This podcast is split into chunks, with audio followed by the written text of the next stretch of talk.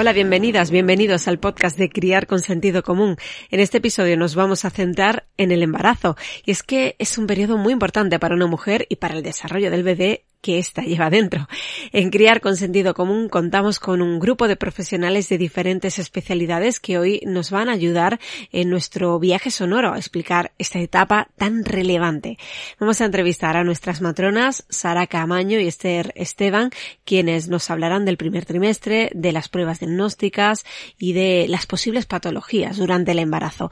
La fisioterapeuta Marta Saeta y la dentista Irene Iglesias nos van a hablar del cuerpo y la boca de la embarazada y la consultora de lactancia materna, Inma Mellado, nos explicará por qué es importante asesorarse antes, durante el embarazo, sobre la lactancia. Tendremos disciplina positiva, consejos sobre alimentos y, como no, al voz, al responsable de criar con sentido común, Armando Bastida. Si el test ha sido positivo, esto te interesa. ¡Vamos! Vamos a arrancar el podcast de hoy con una de nuestras matronas, con Sara Camaño, a la que hemos invitado para que nos hable sobre el inicio del embarazo y sobre qué podemos esperar del primer trimestre. Hola Sara, bienvenida al podcast. Hola. Bueno, ¿cuáles son los primeros síntomas del embarazo? Bueno, pues eh, hay varios síntomas que, que te hacen ya sospechar antes de hacerte el test de gestación. Uno de ellos es la tensión mamaria, que es uno de los primeros síntomas que se suelen notar, esta sensación del pecho más urgente, más caliente. Otro de ellos es la sensibilidad, que ciertos comentarios pues te afecten más o que llores con películas con las que antes no llorabas, eso es muy habitual también. Y esa la habilidad emocional de estar muy muy feliz, luego de vez en cuando echarte algún llanto. También lo típico, ¿no? Las náuseas, los vómitos que sufren muchas mujeres, incluso aunque no lleguen a ser náuseas ni vómitos, hay una cierta inapetencia este primer trimestre. O apetencia por algunos alimentos diferentes, como pueden ser alimentos muy ácidos, alimentos muy salados, eh, frutas, eh, pepinillos, ese tipo de, antojos, entre comillas, que, se producen. También es muy habitual durante el primer trimestre de embarazo notar hinchazón o gases. Hay muchas mujeres que te dicen, bueno, si yo tengo más barriga ahora que cuando eh, estaba de, de 20 semanas de mi primer hijo, ¿no? Es muy habitual. Al final los tejidos se van extendiendo y además si no es tu primer bebé, lo puedes notar muchísimo más. También se suelen notar eh, molestias tipo regla que suelen asustar bastante a las mujeres y que se deben normalmente pues al estiramiento de esos ligamentos que sujetan el útero que de forma habitual están tan pequeñito y empieza a coger eh, tamaño y volumen. Y también se puede notar ese cansancio y ese sueño, eh, esa necesidad de dormir muchas más horas de las que habitualmente dormiría. Eh, pero eh, no todas las mujeres tenemos los mismos síntomas. Hay mujeres que, por ejemplo, tienen náuseas y otras que no. Em, ¿Por qué ocurre eso? ¿Por qué los síntomas pueden ser diversos dependiendo de la mujer? Bueno, cada embarazo decimos que es diferente y incluso en un embarazo de una misma mujer, diferentes embarazos son distintos. Depende de en qué época de tu vida te, toque eh, vivir ese embarazo. Depende del estado de salud de base del que partas. Y también, por ejemplo, el tema de las náuseas y vómitos se ha visto que está bastante relacionado pues que con el nivel de beta-HCG, que es la hormona que nos detecta el test de embarazo, ¿no? A mayor nivel de, de hormona beta-HCG, normalmente más náuseas y más embarazo, con lo cual hay mujeres, por ejemplo, en embarazos gemelares, que hay más nivel de esa beta, en los que se tienen muchísimas más náuseas, muchísimos más vómitos eh, que en un embarazo de un solo bebé. Aparte de todo esto, pues depende mucho, como te decía, del momento en el que estés, del estrés al que estés sometida, eh, de la sensibilidad que tengas de base a ciertos alimentos. Depende de tantas variables el vivir cada embarazo que, que al final es una experiencia totalmente diferente. E, e incluso una misma mujer puede tener eh, síntomas distintos en embarazos distintos. Sí, por supuesto. Puedes tener un embarazo totalmente diferente. De hecho, hay mujeres que tienen un primer embarazo pues mucho más latoso, por así decirlo, y un segundo embarazo estupendo en el que no han tenido ese cansancio o al revés, que es lo más frecuente, por ejemplo, un primer embarazo que se vive mucho mejor y un segundo embarazo en el que ya no puedes descansar tanto como, como te gustaría porque tienes otro bebé o otros bebés, otros niños en casa que tienes que, que atender de, de alguna forma y, y lo llevas un poquito más cuesta arriba. ¿no? Entonces mm, viene un cansancio mayor, eh, te encuentras y al final lo vives de otra forma diferente. Eh, ¿Qué cuidados básicos recomendáis las matronas a las embarazadas en el primer trimestre? Bueno, pues en general, que si están cansadas descansen todo lo que puedan, que se quiten todas las actividades de las que puedan prescindir. Eh, para las náuseas y vómitos, dependiendo de, la gravedad ¿no? del, proceso, no es lo mismo eh, una molestia, unas náuseas normales que una hiperémesis gravídica, que eso ya es mucho más grave. Entonces, dependiendo de cómo esté la mujer, podemos recomendar el jengibre, podemos recomendar el comer a poquitos, podemos recomendar pues eso, alimentos salados también o ya podemos recomendar algún otro tipo de medicación que le puede pautar su médico de cabecera. Por lo demás, pues con el con el chazón, con los gases, pues llevar ropa cómoda, intentar comer pues de forma lo más equilibrada posible, intentar moverse también hasta donde tu cuerpo te lo permita ese primer trimestre y bueno, pues eh, hacerse un poco a la idea de que este primer trimestre es un poco una montaña rusa, tanto de emociones como de sensaciones, es todo nuevo, una vez estás arriba, otras abajo y, a veces hace un poquito cuesta arriba en algunas mujeres, sobre todo pues eh, las familias que, que vienen de una pérdida gestacional, este primer trimestre lo llevan bastante bastante peor. Entonces, bueno, pues estar un poco distraídos, hablar mucho y, y dejar salir todos estos sentimientos que afloran en este trimestre. Eh, ¿Cuáles son los eh, síntomas de alerta eh, que una mujer embarazada no debería dejar pasar y que, y que, bueno, que la tiene que hacer acudir inmediatamente a, los servicios médicos? Sí, pues uno de ellos sería el sangrado. los manchados son muy habituales en el primer, en el primer trimestre. Estamos hablando de un sangrado tipo regla, ¿vale? Cualquier tipo de sangrado de, de este calibre eh, hay que hay que ir a evaluarlo.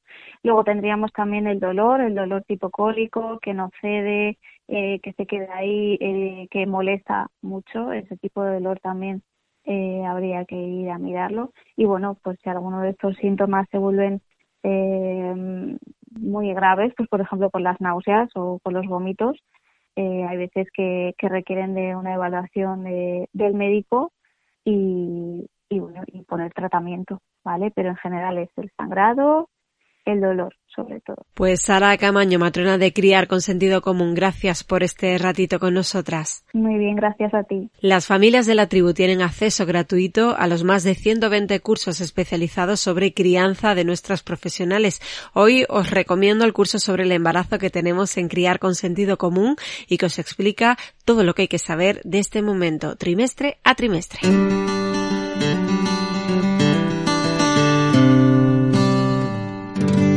Un embarazo supone muchos cambios físicos, corporales y psicológicos en la mujer. Vamos a empezar por la salud bucodental. ¿Afecta? ¿Cuáles son las patologías más comunes? Nos lo cuenta Irene Iglesias, la dentista de Criar con Sentido Común. La relación entre gestación y salud bucodental se da en las dos direcciones. Una boca enferma afecta a todo el organismo y también al embarazo. Y el embarazo, por los cambios hormonales y también debido a algunos hábitos que adquirimos esos meses, puede afectar a la boca. Las bacterias que producen gingivitis y enfermedad periodontal liberan toxinas que atraviesan la placenta. De hecho, existe una asociación entre embarazada con enfermedad periodontal y parto prematuro o recién nacido de bajo peso, entre otros problemas. El embarazo, a su vez, puede hacer que sangren las encías o que aumente el riesgo de caries si consumes más azúcar o te descuidas en la higiene. Por eso es importante acudir a las revisiones periódicas y resolver cualquier problema antes de quedarte embarazada. Si no, idealmente los tratamientos necesarios se realizarán en el segundo trimestre. Si hay una urgencia, dolor, fractura o flemón, habrá que tratarlo cuando se presente y desde luego no esperar. Los procedimientos habituales, así como los medicamentos más frecuentes, suelen ser compatibles con el embarazo. No lo dejes para después. ¿Y qué ocurre con el ejercicio físico? ¿Qué beneficios tiene para una embarazada? De eso nos habla Marta Saeta, nuestra fisioterapeuta especialista en suelo pélvico. Contrariamente a lo que se pensaba antes, se ha visto que el ejercicio físico durante el embarazo puede ayudar mucho a la mujer. El ejercicio físico puede reducir los dolores de espalda, sobre todo en la zona lumbar, tan típicos de esta época. También los problemas digestivos como el estreñimiento, la distensión estomacal, la hinchazón abdominal.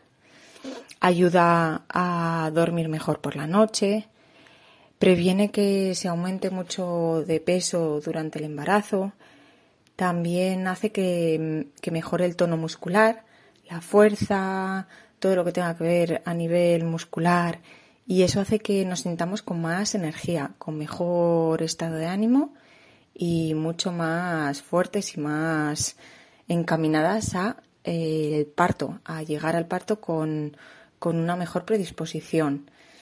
También se ha visto una relación con menor riesgo de diabetes gestacional y puede ser que disminuya el, tiempo de parto. Los ejercicios que se pueden hacer va a depender un poquito del estado físico de la persona, de la mujer, cuando llega al embarazo. Es decir, se puede seguir realizando los mismos ejercicios que se realizaban hasta ese momento, teniendo cuidado con la prevención del suelo pélvico. Si nunca has hecho ejercicio, lo que hay que hacer es buscar algo que se pueda, que se pueda empezar a hacer eh, poquito a poco. Es decir, eh, caminar, hacer pilates encaminado a embarazadas o yoga también para, para trabajar un poquito la relajación, la postura y la fuerza pueden ser ejercicios muy válidos y muy interesantes para realizar durante esta época de nuestra vida. Se puede seguir realizando ejercicios de fuerza sin ningún tipo de problema, siempre bien coordinados con el estado físico de cada mujer. En Criar con Sentido Común somos partidarios de la lactancia materna, como ya sabéis, aunque desde el respeto a las circunstancias y deseos de cada mujer. Pero si estás embarazada y te lo estás planteando, lo ideal es que te vayas informando ya. Nos lo explica Ima Mellado, nuestra experta en esta materia. Muchas mujeres piensan que has de preparar sus pechos para amamantar durante el embarazo, pero en realidad eso no es necesario. Nuestras mamas vienen preparadas de serie para amamantar y el embarazo precisamente hace que se desarrollen, se desarrollen las, las estructuras necesarias para que podamos amamantar satisfactoriamente a nuestros bebés. Pero sí que hay algo que podemos hacer durante el embarazo para tratar de conseguir nuestros objetivos de lactancia y es la información. Es importantísimo leer, informarte, preguntar, buscarte una tribu, hablar con amigas, acudir a grupos de apoyo a la lactancia, fundamental para tener toda la información en tu mano, para que cuando llegue el momento, aunque no sepas qué hacer, sí que sepas a quién acudir. Por lo tanto, si estás ahora embarazada y estás pensando en cómo prepararte la lactancia, desde luego mi recomendación clara es información. Busca tu tribu, busca apoyo y ten la información en la mano para cuando te sea necesaria. Como decía antes, un embarazo también genera cambios en nuestra cabeza y por eso el apego prenatal puede ayudarnos a prepararnos psicológicamente para lo que viene y para estar más cerca de nuestro futuro hijo. Es algo muy interesante que desarrolla la psicóloga de la tribu Mamen Bueno. El apego prenatal nos va preparando psicológica y emocionalmente a los cambios que se avecinan. Y es una forma también de irnos vinculando nosotras con el bebé que está por llegar. Y es importante eh, también para validar todo lo que mueve el embarazo, que, que, sí, hay mucha ilusión, mucho entusiasmo, pero también hay mucho miedo e inseguridad. Y la forma de empezar a cultivarlo es hablar, hablarle a, a ese bebé que está por llegar hablarle de la ilusión y de, los cambios que fantaseamos que van a ocurrir y también hablarle de todos esos miedos, inseguridades y que no significa que no queramos su llegada, sino simplemente que necesitamos prepararnos psicológica y emocionalmente. Y a veces mm, pensar en los cambios que se avecinan nos asustan. Y, y también nos ayuda a un modo de pensar que luego de cuando nazca es muy positivo, que es validar todo tipo de emociones, todo tipo de pensamientos y que mm, son también importantes en la crianza y en la maternidad. Validarnos y validar al bebé. Y eso ayuda a vincularnos. Sobre apego prenatal tenéis un curso muy completo en la web criarconsentidocomún.com. Es gratis para las familias de la tribu CSC. ¿No lo sois aún? Pues eso, hay que solucionarlo. También en la web tenéis una pestaña que se llama así, Tribu FSC, en la que os explicamos cómo es, cómo os podéis apuntar. La cuota es de 21 euros al mes, el primer mes gratis y sin compromiso de permanencia. Tendréis acceso a los cursos, a nuestras expertas y a las cientos de familias que forman parte de nuestra comunidad. Y ahora la mini tribu. Ya sabéis, y si no, lo recuerdo, que esta es una sección coral abierta a todos los niños. Si queréis que vuestros hijos participen, tenéis un número de WhatsApp para que nos enviéis notas de voz. Es el 681 0054 74. En nuestras redes sociales podréis ver cuál es el tema que proponemos para el siguiente podcast. En esta ocasión, los niños de la mini tribu nos van a contar de dónde vienen los bebés. El padre y la madre hacen una cosa circular. Se, algunas semanas van creciendo el bebé y ya nace. Es que las madres se relacionan con los padres, entonces pasa sus espermatozoides a la madre, entonces se va creando el bebé, luego el bebé sabe que somos nosotros. Los niños vienen de la barriguita de la mamá.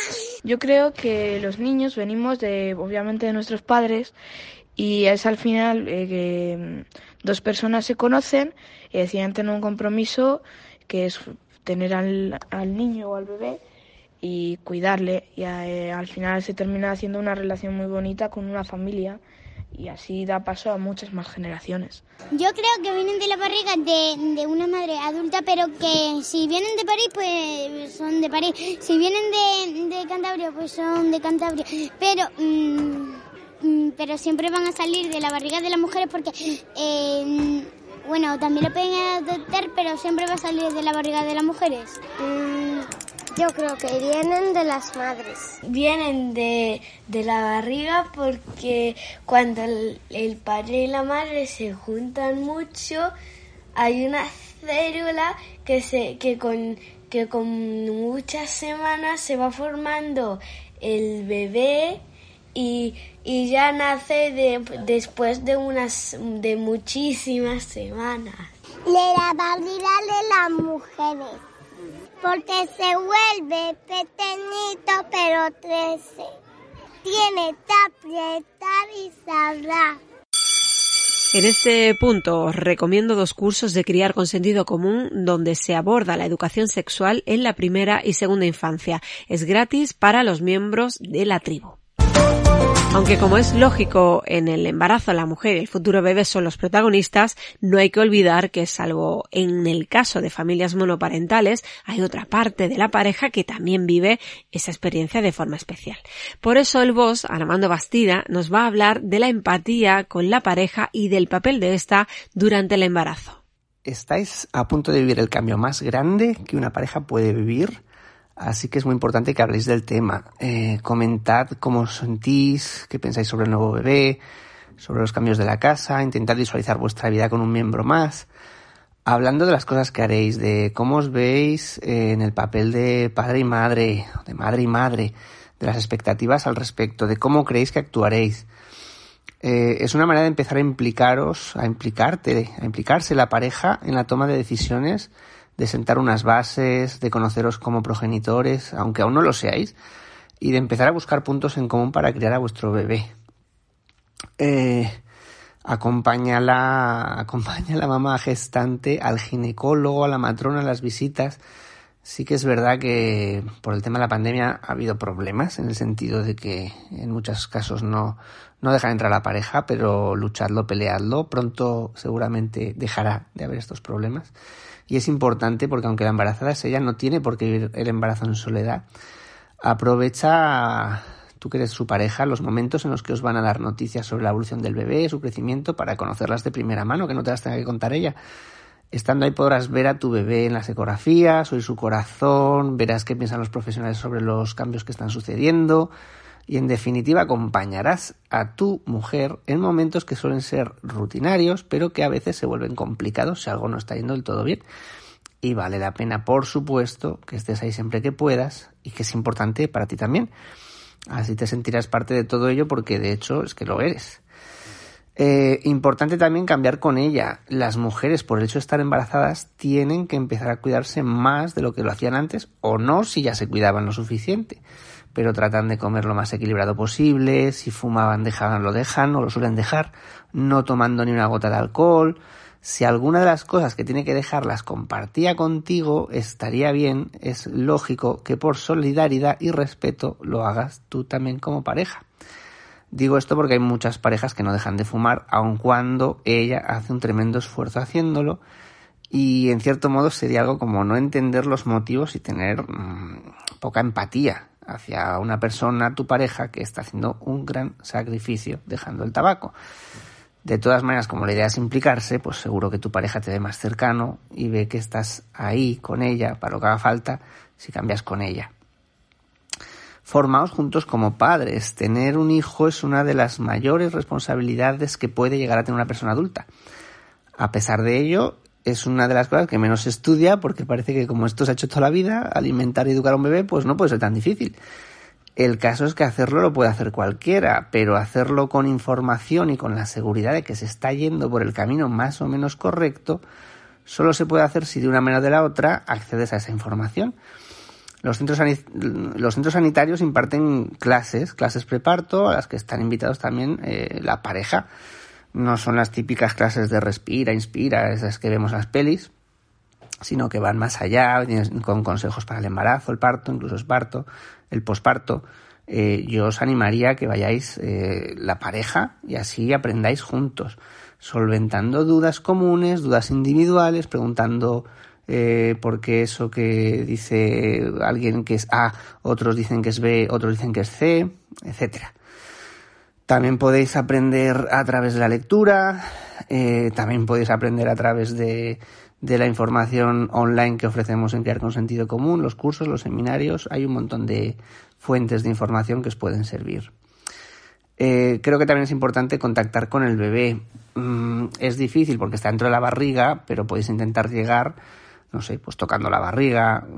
Me interesa que, eh, que ella esté de acuerdo y que le parezca bien hablarle, cantarle, no sé, mm, empezar a pensar en que le estáis diciendo cositas y que os puede escuchar, porque aunque no sea cierto, o sí lo sea, comienza una comunicación que puede llegar a ser bidireccional en el momento en que, que provoques un movimiento en la barriga o simplemente la preparación para cuando esté fuera de la barriga ya puedes empezar a, a seguir con esa conversación que teníais eh, desde dentro del útero.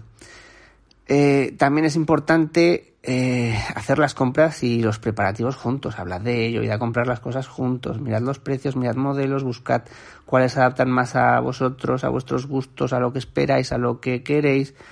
Aprended cómo funcionan las cosas para que los dos seáis autónomos después a la hora de cuidar al bebé, que no tengáis que andar, cariño, esto cómo funciona, cómo se hace esto, ven y échame una mano o hazlo tú, que los dos podáis ser totalmente autónomos o lo más autónomos posible cuando tengáis al bebé en vuestros brazos. Eh, nadie nace aprendido y aunque tenemos la sensación o la creencia de que las mujeres mm, ya saben criar o saben eh, cuidar de un bebé, no tiene por qué ser así. En la mayoría de los casos están igual de perdidas que nosotros. Lo que pasa es que la responsabilidad eh, que sienten es tan grande que, que, si no saben aprenden muy rápido, ¿no?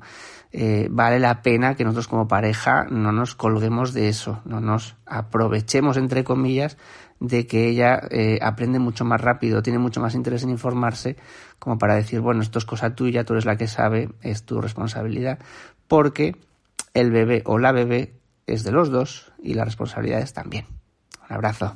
Gracias Armando. Ya sabéis que Armando Bastida es escritor, divulgador de crianza, pero sobre todo enfermero pediátrico. En Criar con Sentido Común os ofrece un seminario online muy interesante sobre el papel del padre en la crianza. También podéis encontrar otro que se titula Padres y Madres más que amigos. En la tribu de Criar con Sentido Común contamos con una veintena de profesionales muy reconocidas en su ámbito y que os pueden ayudar a aclarar dudas en esto de la crianza. Además, a través de la web tenéis la posibilidad de concertar una consulta privada online con la experta que necesitéis. Ahí os podrán atender en casos que requieren un trato personalizado.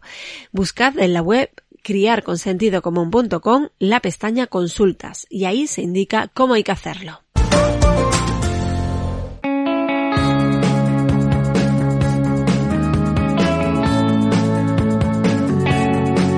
Vamos ahora a interesarnos por las pruebas que se realizan durante el embarazo y en eso nos va a ayudar Esther Esteban, otra de las matronas de Criar con Sentido Común. Hola Esther. Hola. Bueno, ¿cuáles son las pruebas más importantes que se realizan durante el embarazo? Bueno, en principio eh, podríamos eh, dividir las pruebas que se van haciendo a lo largo del embarazo por trimestres. La primera prueba, que es la más sencilla, es la analítica de sangre, que dependiendo si hay factores de riesgo o no, se hará una prueba muy conocida, que es la prueba del azúcar, para valorar si hay una diabetes gestacional. Y si no, lo que se va a hacer es pedir un poquito eh, todo, ¿no? Pues para ver si hay una anemia, eh, valorar el estado general de la mujer y eh, también se valoran si hemos pasado o si tenemos inmunidad de algunas enfermedades como la rubiola, la hepatitis B y algunas otras. Después de esta prueba, aproximadamente en torno a la semana 11, 12, es un buen momento para hacer el triple screening. El triple screening consiste en valorar una ecografía en la que se van a hacer unas mediciones, el pliegue de la nuca del bebé sobre todo, y una analítica de sangre de la mamá en la que se miran un par de hormonas y esto se mete en una tabla estadística con otros datos de la madre, como si hay antecedentes de algún tipo de enfermedad o si la edad de la madre o si es gemelar o no. Y con esto nos da un riesgo teórico de si el bebé puede tener un riesgo de síndrome de Down o síndrome de Edwards en base a ese, a ese riesgo ya se plantearían hacer otras pruebas. En, el caso de que diera un riesgo medio, en la mayor parte de comunidades ahora mismo en España eh, se está ofreciendo también el test no invasivo. Hay diferentes marcas de, este tipo de test que se le conoce también como amiocentesis en sangre, aunque en realidad es coger una muestra de sangre de la mamá que no conlleva ningún tipo de perjuicio para, ni de riesgo para el embarazo ni para el bebé y lo que se busca es la fracción, una fracción de ADN fetal que hay en la, en la sangre de la madre. Y con eso podemos ver eh, con bastante detalle si hay algún tipo de alteración congénita con más especificidad que, la, prueba del triple screening. Aún así, eh, si esta prueba diera alterada, también tendríamos la miocentesis, que sería el diagnóstico de confirmación, que es cuando hay un riesgo alto de tener algún tipo de enfermedad congénita en el triple screening o que ha salido algo alterado en este test no invasivo, y en ese caso lo que se hace es puncionar la barrerita de la madre, aspirar un poquito de líquido amniótico y en ese caso ya se cultivan las células que están flotando en el líquido amniótico y ahí se eh, verifica si hay algún tipo de de alteración a nivel de los cromosomas del bebé. Es importante una cosa en estas tres pruebas que he comentado, el triple screening, el test no invasivo y la miocentesis, que lo que se detecta son alteraciones congénitas que estén em, influidas por los genes del bebé, como lo habitual que suelen ser las trisomías. La trisomía eh, del síndrome de Down, el síndrome de Edwards y el, el síndrome de Patau. Esas serían las del primer trimestre, fundamentalmente. Vale, eso en el primer trimestre, pero ¿qué otras pruebas hay a partir de entonces? Luego tenemos eh, la semana 20 aproximadamente. Eh, lo que se llama ecografía morfológica o la ecogrande o hay diferentes formas de llamarla, ¿no? Y en ese caso lo que se hace es una ecografía Em, en la que se suele utilizar un aparato de ecografía más específico, más con mejor resolución, y suelen ser obstetras formados con, con, mucho ojo a la hora de detectar pues cualquier tipo de, anomalía pues en la formación, en la forma de nuestro bebé. Se miran mucho pues el tema del corazón, el cerebro, aunque en general lo que se hace es un repaso desde la cabeza hasta los pies del bebé para verificar que está todo correcto, de forma correcta, y ante la duda de que se encuentran algo que está alterado, lo que van a hacer es derivar a otro especialista más aún, eh, más especialista aún, para em, pues eso, verificar los hallazgos que, se han encontrado algo alterado. Y en esta ecografía también se suele mirar de un tiempo a esta parte, pues los pulsos de, las arterias de la placenta, las arterias uterinas, arterias del bebé y em, la forma del cuello del útero para valorar, por una parte, con el tema de los pulsos, pues que el bebé está recibiendo el aporte suficiente de sangre eh, que se está nutriendo de forma adecuada. Eh, también se puede valorar eh, algunos parámetros de riesgo de preeclampsia, que en ese momento pues no, no, se, no hay otros signos como más obvios, pero que puede ya darnos unas pistas de si, si pudiera aparecer a lo largo de la gestación y poder eh, hacer eh, intervenciones preventivas.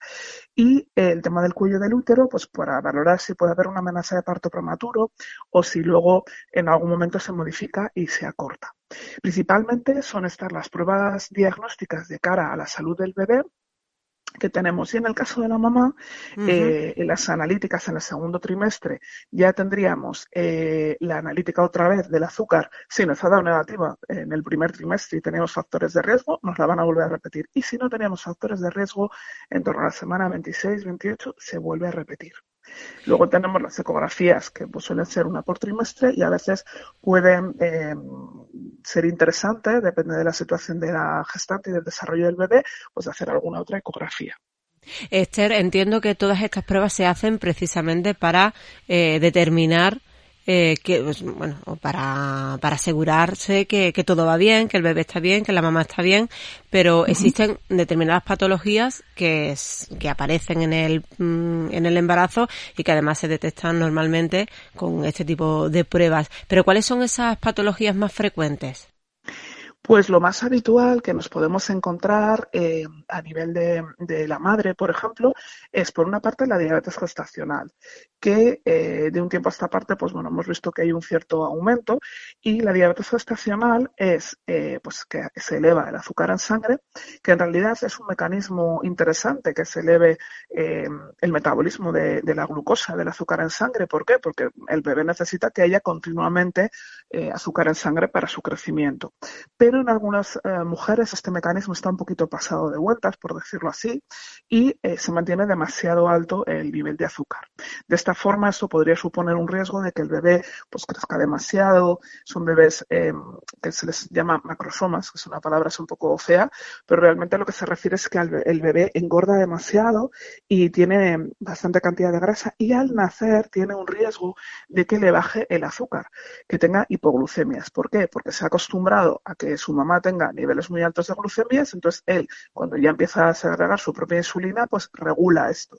Pero cuando nace ya no tiene esos niveles de glucemia tan altos. Entonces es necesario que la mamá cuide bien esos niveles de glucemia y luego en el posparto en el momento que nació el bebé, lo que se va a hacer es eh, verificar qué tal está eh, el, azúcar en sangre. Si se ve que el bebé, pues eso tiene esta, esta forma así un poquito grandote o tiene unas características especiales. La diabetes gestacional es una mm, eh, patología del embarazo que es relativamente fácil de llevar. se trata de llevar una dieta saludable evitando ultraprocesados y pues comer bien, comer sano, saludable. Y haciendo ejercicio físico se pueden mantener los niveles del azúcar a raya. A veces necesitamos el apoyo de la insulina, que en este caso los especialistas pues lo valoran detalladamente, pues si es necesario o no. Otra de las cosas que tenemos con relativa frecuencia es eh, la preeclampsia. La, hay que diferenciar la hipertensión, que es que simplemente sube la tensión durante el embarazo, que puede ser por múltiples causas y muchas veces es que la mamá ya, lo ya tenía esa tensión alta de antes y se eleva un poquito más durante el embarazo, que llamamos hipertensión esencial. Y luego la preeclampsia ya es un concepto un poquito más complicado, porque eh, influyen temas del funcionamiento de la placenta. La placenta en un momento determinado pues eh, funciona de una forma alterada y eso conlleva una cascada de modificaciones en la madre que hace que suba la tensión, que haya un, un filtrado diferente en el riñón y vemos proteínas en la orina y generalmente el bebé también puede estar un poco comprometida su nutrición a través de la placenta. Esto tiene una prueba específica para aquellas mamás que tienen riesgo porque se ha producido preeclampsia previamente o porque en una escala de, valores de factores de riesgo que consideramos, pues tienen bastante puntuación, se les puede hacer una analítica específica en el primer trimestre o incluso a lo largo de la gestación y añadirlo a esos datos que tenemos por ecografía. Igualmente, son eh, problemas que si se detectan a tiempo no tienen por qué generar un problema eh, de salud grave ni para la mamá ni para el bebé, que eso es lo que más nos importa, ¿no? Prevenir este tipo de, cosas. Y luego el tema de, ver la placenta y de ver el crecimiento del bebé, pues también nos indica a veces cuando el bebé no crece bien por lo que llamamos crecimiento intrauterino retardado que es eh, simplemente que la placenta, pues eso, no funciona todo al 100% y mm, depende del porcentaje de funcionamiento que, tenga, pues va a comprometer más o menos el crecimiento del bebé. Entonces, se va haciendo una evaluación muy pormenorizada de, de, ese bebé, de cómo funciona la placenta, todos los pulsos, y si en un momento determinado se ve que está muy comprometido, pues entonces se decide finalizar la gestación para evitar eh, posibles riesgos. Eh, Esther, eh, un último, eh, una última pregunta, una última petición, un consejo para manejar esos nervios que podemos tener a la hora de enfrentarnos a las pruebas del embarazo. Sí, yo creo que es muy importante pensar, por una parte, en, que la mayor parte de los embarazos, la mayor parte de las mujeres y de los bebés van a estar bien, porque la, por, simplemente por porcentaje, la mayor parte de las veces todo funciona correctamente. Es cierto que es, eh, yo creo que casi imposible no ponernos un poquito nerviosas porque nos hacen tantas pruebas a lo largo del embarazo para ver que todo está bien que parece que estamos buscando, pues eso, el que algo vaya mal, ¿no? Es eso lo que se está buscando. Entonces, pues siempre tenemos ese miedo, ¿no? Yo creo que es importante transmitir a la mujer que eh, la mayor, el mayor potencial que tiene una mujer para cuidarse y para cuidar a su bebé y para cuidar el proceso del embarazo, para que todo vaya bien, está en ella, ¿no? Cuando esa mamá se está cuidando antes de quedarse embarazada, cambia la alimentación, empieza a hacer más ejercicio, eh, empieza a cuidar sus hábitos para mantenerse más, más tranquila, empieza a tener autocuidado, ¿no? Eso es muy potente para que ese embarazo eh, fluya bien. Y eh, la confianza en que si algo ocurre, también hay vías de solución y de prevención. Pues Esther Esteban, matrona de Criar con Sentido Común, gracias por atendernos como siempre. Muchas gracias. Tanto de las pruebas durante el embarazo como las patologías que pueden afectar a una mujer embarazada, tenemos sendos cursos en la web criarconsentidocomún.com. Es totalmente gratuito para las familias de la tribu CSC. La cuota, ya sabéis, es de 21 euros al mes, el primer mes, gratis.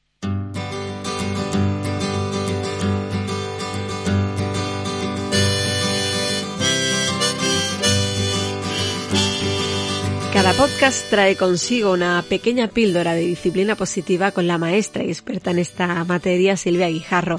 Hoy nos habla de cómo prepararnos para no asumir roles antiguos de crianza y que ésta sea respetuosa y consciente. Hoy vamos a hablar sobre la importancia de prepararnos para la crianza. Y es que si queremos alejarnos de los roles educativos antiguos y centrarnos en un modelo educativo consciente y respetuoso, es necesario que hagamos este esfuerzo de empezar a prepararnos para criar. ¿Por qué?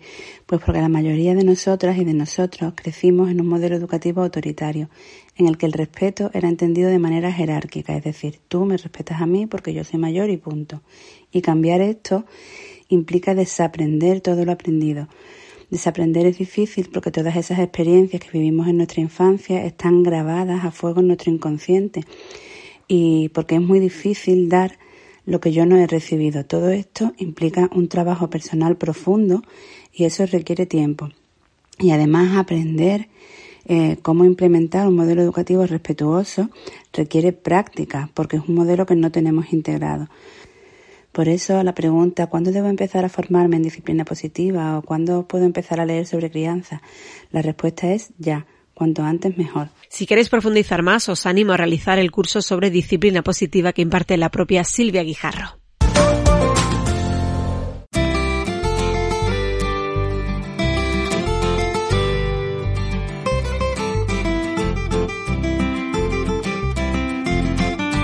Terminamos con nuestra dietista nutricionista Rebeca Pastor que nos va a dar cinco consejos muy útiles para el periodo del embarazo. Adelante, Rebeca. Felicidades. El embarazo es una etapa en la que tienes que cuidarte para dos y no por dos. Así que aquí tienes cinco básicos en la alimentación. Incluye verduras, hortalizas y frutas en cada comida. Te aportarán la fibra necesaria para evitar el estreñimiento. Que las legumbres estén más de tres o cuatro veces en tu semana. Y el pescado, no lo olvides, el pescado azul interesantísimo para esta etapa. Los frutos secos, pues claro que sí, frutos secos, crudos o tostados sin sal. Incluyelos todos los días. ¿Y el agua? El agua que sea la base de tu alimentación. ¿Que te acabas de enterar que estás embarazada? Bueno, pues para las náuseas intenta beber pequeñas cantidades de agua varias veces al día. Come muy despacito y sobre todo evita alimentos muy grasos, muy picantes y sobre todo que estén muy fritos. Ahora a disfrutar de este embarazo. Como el embarazo es un periodo que puede producir cansancio, os aconsejo el curso de Batch Cooking con sentido común que os permitirá preparar menús para toda la semana con antelación. Pues hasta aquí nuestro viaje de hoy. Deseamos que os sea de mucha ayuda. Os esperamos en el próximo capítulo del podcast de Criar con Sentido Común.